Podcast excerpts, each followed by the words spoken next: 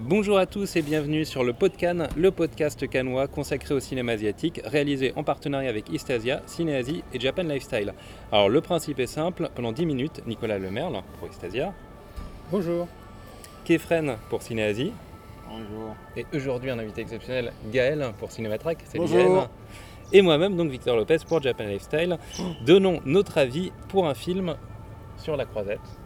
Là, on est vraiment littéralement sur la croisette, dehors, au soleil, et on enregistre ce podcast-là pour parler de Okja, le nouveau film de Bong Joon-ho, qui reste euh, dans une veine entre euh, l'Amérique et la Corée après euh, le transpersonnage, même si le transpersonnage n'était pas si américain que ça. En tout cas, Okja l'est, puisqu'il est produit par Netflix, on va certainement en parler, et relate l'histoire d'une petite fille à la recherche de son super cochon entre dans la ville de, New York. Euh, on va peut-être pas s'étendre justement sur le, euh, sur le, sujet euh, et le synopsis du film. et je vais tout de suite vous demander votre, votre avis. Alors on va commencer par un avis enthousiaste. Je crois qu'Efren, que tu as dit que c'était peut-être un chef-d'œuvre. Est-ce que deux jours après, tu te dis c'est certainement un chef-d'œuvre ou c'est toujours peut-être pas un chef-d'œuvre? Je dirais que c'est peut-être pas un chef-d'œuvre ou peut-être. En fait, euh, je sais pas vraiment, je suis toujours en train de réfléchir sur le film, mais euh, c'est quand même, ça reste quand même un grand film et justement euh, Bong Joon-ho se sert de Bong Joon-ho se sert de, son expérience et, et, de son univers pour faire cette fois un film extrêmement engagé et c'est justement ça qui fait que qu'il transcende son, son, cinéma habituel en fait. Gaël, est-ce que l'engagement de Bong Joon-ho t'a marqué et fait apprécier le film? Eh ben écoute, euh, moi justement, je, trouve que c'est un des trucs qui, qui euh, je dirais pas qui fonctionne pas, mais euh, qui est, un, peu trop caricatural en fait. moi, ce qui m'imaginait, c'était le côté un peu trop caricatural justement du, du capitalisme. Et c'est-à-dire que, enfin, il y a l'idée de, cette chef d'entreprise qui est complètement, enfin, en fait, qui vient d'une euh, une famille de chefs d'entreprise qui euh, est dit clairement une famille de psychopathes. C'est le personnage de Tilda Swinton. Voilà. Et, euh, elle-même, enfin rien que par son extravagance, on sent que, enfin, elle, est assez dérangée. Et on parle aussi du fait qu'elle a une sœur jumelle démente, en tout cas qui, le, personnage de, de Tilda Swinton enfin, la montre, enfin, le, dit, euh, d'elle qu'elle est, euh, qu'elle est folle. Elle a fait exploser des lacs. Voilà, par exemple. Euh, et, donc, enfin déjà, je, le côté hyper caricatural du, du, vrai méchant capitaliste, moi, j'ai trouvé ça assez, assez risible. Et enfin voilà, enfin je trouve que c'est beaucoup trop caricatural et je trouvais que, euh, c'était beaucoup plus nuancé dans ces autres films, enfin, mm. notamment The Host, euh, où il y, a, déjà aussi une critique du système. C'était déjà un film écolo d'ailleurs, The Host. Et donc, euh, donc, voilà, donc j'ai été un peu, enfin ouais, je trouve ça un peu, un peu bof bof, quoi, cette critique-là. Nicolas, je crois que toi justement le côté caricatural, au contraire, ne t'a pas gêné et tu le trouves qu'il est transcendé par, par le conte. Voilà, bah, voilà, exactement. Disons que c'est un conte, pour moi, c'est un conte, c'est à la fois un grand film euh, familial, un conte pour enfants, une satire euh, politique, et, et euh, en fait, haut ne cherche pas à faire quelque chose de forcément subtil ou nuancé, ou même s'il y a des nuances, je vais en parler, mais, mais c'est vraiment un, film qui, il essaie d'adresser le film à tout le monde en fait. Oh, Alors oui,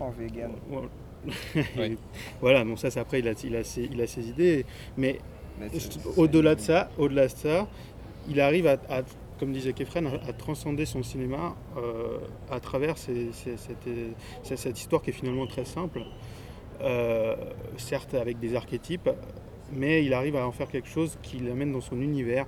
Et encore une fois, je trouve son univers vraiment euh, foisonnant. C'est-à-dire que dès la première séquence, on, sait tout de suite qu'on sait Bon Jong-ho, on retrouve un peu la manière de, filmer Tilda Swinton, c'est exactement la même manière de la filmer dans Transpersonnage. C'est le même personnage. Hein, ouais, c'est quasiment le même euh, personnage. Quoi. Et, euh, la manière de, de, confronter les univers, en fait, de confronter cet univers très, euh, caricatural certes, mais très. Euh, c'est-à-dire dès la, première séquence qui ressemble à un spot, un spot publicitaire, il n'essaye pas de montrer que ça va être nuancé ou que ça va être subtil. Il est, il est tout de suite, il donne tout de suite une direction. Et disons, je comprends que ça puisse. Dans les années 90, enfin, Paul Verhoeven avait fait un peu la même chose avec Starship Trooper. Quoi. Enfin, c'est un truc, enfin, qui est maintenant. c'est pas, un film pour enfants, Starship Trooper. c'est pas un film pour enfants, Starship Trooper. Oui, mais voilà, justement, là où, là où Verhoeven visait un public adulte, même un public spécialisé, celui de la SF, et leur parlait justement sur la politique, sur le monde dans lequel il vivait.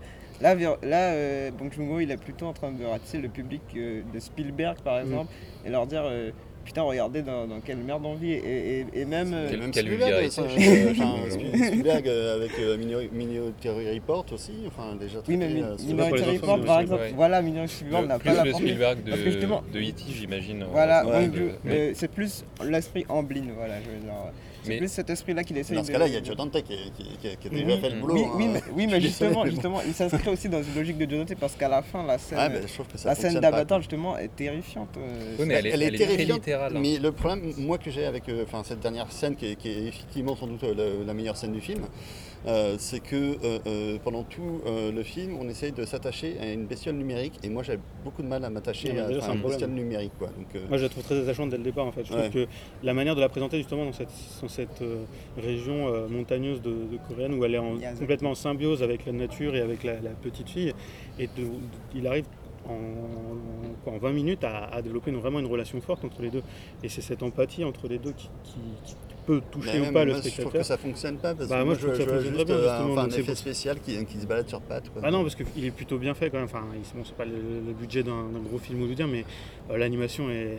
L'animation est bien faite, la texture de, de, de, l'animal aussi est bien faite. Non, mais, la manière, la manière de. le poids de la bestiole, quoi. Enfin, on a l'impression qu'elle flotte un peu. Il y a quand même une scène de sauvetage entre guillemets qui instaure, enfin, qui instaure vraiment la relation entre les deux, qui est quasiment fusionnelle. Et, euh, le fait de, voir, euh, de créer justement cette relation où les deux se comprennent sans, sans, sans qu'il y ait besoin de, de... Alors, c'est ce que tu disais, toi, t'aimes pas, c'est que euh, la, la bestiole est trop humanisée. Victor. c'est juste audio, donc. tu trouves la bestiole trop humanisée, machin, tout ça. Moi, justement, je trouve que c'est plutôt. Bah, L'anthropomorphisme, il y a. Alors, là, tu parlais effectivement d'une scène qui crée, effectivement, moi je trouve que c'est un peu artificiel, le fait de créer un lien entre l'animal et la petite fille, puisque la, fille se trouve en danger et euh, le, cochon la sauve en voyant euh, effectivement un morceau d'arbre. Euh, elle, a une elle, voilà, elle, est suspendue devant dans un précipice. Elle a le droit d'être intelligente. Et en fait, elle, on voit le cheminement de pensée de manière complètement montré de manière complètement humaine, c'est-à-dire qu'il y a un plan sur son bah logique. Non, on saisit en fait où elle regarde, ce qu'elle est en train de penser, et c'est même pas au niveau des instincts. Enfin, il y a quelque ah, chose qui n'est pas, animal, il y a quelque chose qui est complètement anthropomorphique dans le fait de le montrer. effectivement, moi, ça me gêne. Enfin, moi, je, veux bien le discours euh, contre la souffrance animale, etc. Mais est-ce qu'on est obligé de passer par un discours d'anthropomorphisation euh, euh, d'un animal pour arriver à ces, à ces conclusions-là? Bah, moi, je suis, pas sûr. Et, c'est là, c'est en ça que je trouve que le film arrive vraiment avec des gros sabots à nous asséner quelque chose. Et en plus, on, en se décollant de la réalité en nous montrant ça. C'est pas parce que euh, les, cochons sont comme des humains qu'il faut pas qu'ils souffrent. Parce que bah non, justement, justement, Babe 2 c'était génial. Justement, ils se décollent pas, ils se décollent pas de la réalité. Parce n'est pas du tout la réalité. Il y a des gros cochons, je veux c'est pas la réalité depuis le début. Mais si, mais il nous. Il y a, même pas de vraisemblance non plus. Genre le truc est ultra laid et tout, mm. euh, machin. genre on est direct dans, la représentation. Le, le, le, gros cochon, ça reste quand même une créature animale, même si elle est génétiquement modifiée. Après, euh, vous parliez de conte, il n'y a, y a aucun discours métaphorique quand on s'adresse aux enfants. Euh, si on est dans la tradition du conte, on va pas asséner un discours euh, comme ça, comme une, comme une thèse. Et c'est ce qu'il y a dans le film. C'est vraiment, c'est vraiment une thèse. Il faut passer par la métaphore, il faut passer par la subjection, il faut montrer bah, peut-être différentes réalités aux enfants aussi, qu'ils arrivent à se forger une opinion. Et moi, je, moi ça m'a un peu gêné, effectivement, qui est qui est ce point de vue qui soit, qui soit asséné de manière un peu euh, voilà, directe, unilatérale. Mais c'est pas, pas unilatéral, par, par exemple, le groupe des, le groupe des activistes bah, il, il montre que c'est pas unilatéral. Par exemple, le personnage que joue Paul Dano est assez trouble des fois dans, dans ce qu'il fait. Ah bon Quand- quand il, il a quand même bien la quand- classe. hein. quand il- Quand mais oui, mais quand il se dispute Ça par va, exemple oui. avec les membres de son équipe, on se demande des fois en fait, jusqu'où ils vont aller et quelles sont leurs motivations. Est-ce qu'ils sont pas contre euh, ceux qui défendent Justement, est-ce qu'ils vont pas aller Bah, contre disons, leur propre disons, disons qu'il y a, il y a- Nicolas. il a- ce, ce groupe de- de- d'activistes justement, il est parfois montré de manière quasi extrémiste quand même. Euh, je trouve, euh, du coup, ils peuvent aller pour euh, atteindre leur but quoi. C'est-à-dire, ne, bah, ne- ne pas se crée- nourrir, euh, Non, non, mais quand il, quand, il crée, quand il se crée des règles et qu'il y en a un qui ne le suit pas, à un moment il se fait tabasser à moitié, tu vois. Et euh, on, on- Parce que ça, c'est Paul Dano, il faut qu'il y ait un, petit côté psychopathe Oui. dans, ses, euh, dans ses rôles, sinon Mais c'est pas disons Paul Dano. sont- en plus, c'est pas, il suit pas une règle. Il va à l'encontre de tout ce sur quoi est basée euh, leur manière d'agir. C'est pas euh, effectivement. enfin, oui, mais justement. C'est pas, ils sont pas si extrêmes que ça. Ils sont aussi euh, contre la violence. Effectivement, ils sont montrés comme quand même très sympathiques disons- et un peu oui, maladroits. Enfin voilà. Oui, mais- Justement, mais dans cette scène où il vire le mec, tu te demandes justement, est-ce que, euh, est-ce qu'ils, justement, est-ce qu'ils peuvent pas péter un câble? Est-ce Ouais. qu'ils vont pas aller trop loin euh, Moi, dans je le me truc justement? fois dans le film. Mais ils vont pas plus loin. Ils vont pas trop loin après, justement. Non. Mais non, mais justement, ça, ça demande mais ils qu'après, se remettent en parce que- question en fait. Parce que justement, Bong Joon-ho pense que lui, quand il les montre à la fin, il pense que leur combat est honorable. Et c'est pour ça que la scène post-générique. Voilà. Et justement, il pense que leur combat est honorable. Il pense qu'ils ont raison. Et c'est Mm. ça que défend Bong Joon-ho dans le film. Et euh, il a raison en fait. Il recrute, euh, enfin voilà, a- Et, à la fin il se passe un truc assez rigolo. Donc restez. Après le générique, il y a une scène. il faut- Voilà, restez. Bah non, en fait, vous le verrez pas en salle. Donc euh, c'est le- devant c'est vos disponible écrans. Restez devant votre écran. le euh, 28 juin sur Netflix. pas le- le- Euh, donc normalement, le générique se met en bas de l'écran, comme vous le savez, vous pouvez cliquer, euh, sauter, le, sauter le générique et voir la scène, euh, la scène finale. Donc euh, voilà, on en reparlera à l'occasion de la sortie euh, ou de la diffusion sur, euh, sur Netflix. donc euh, see you Space Cowboys.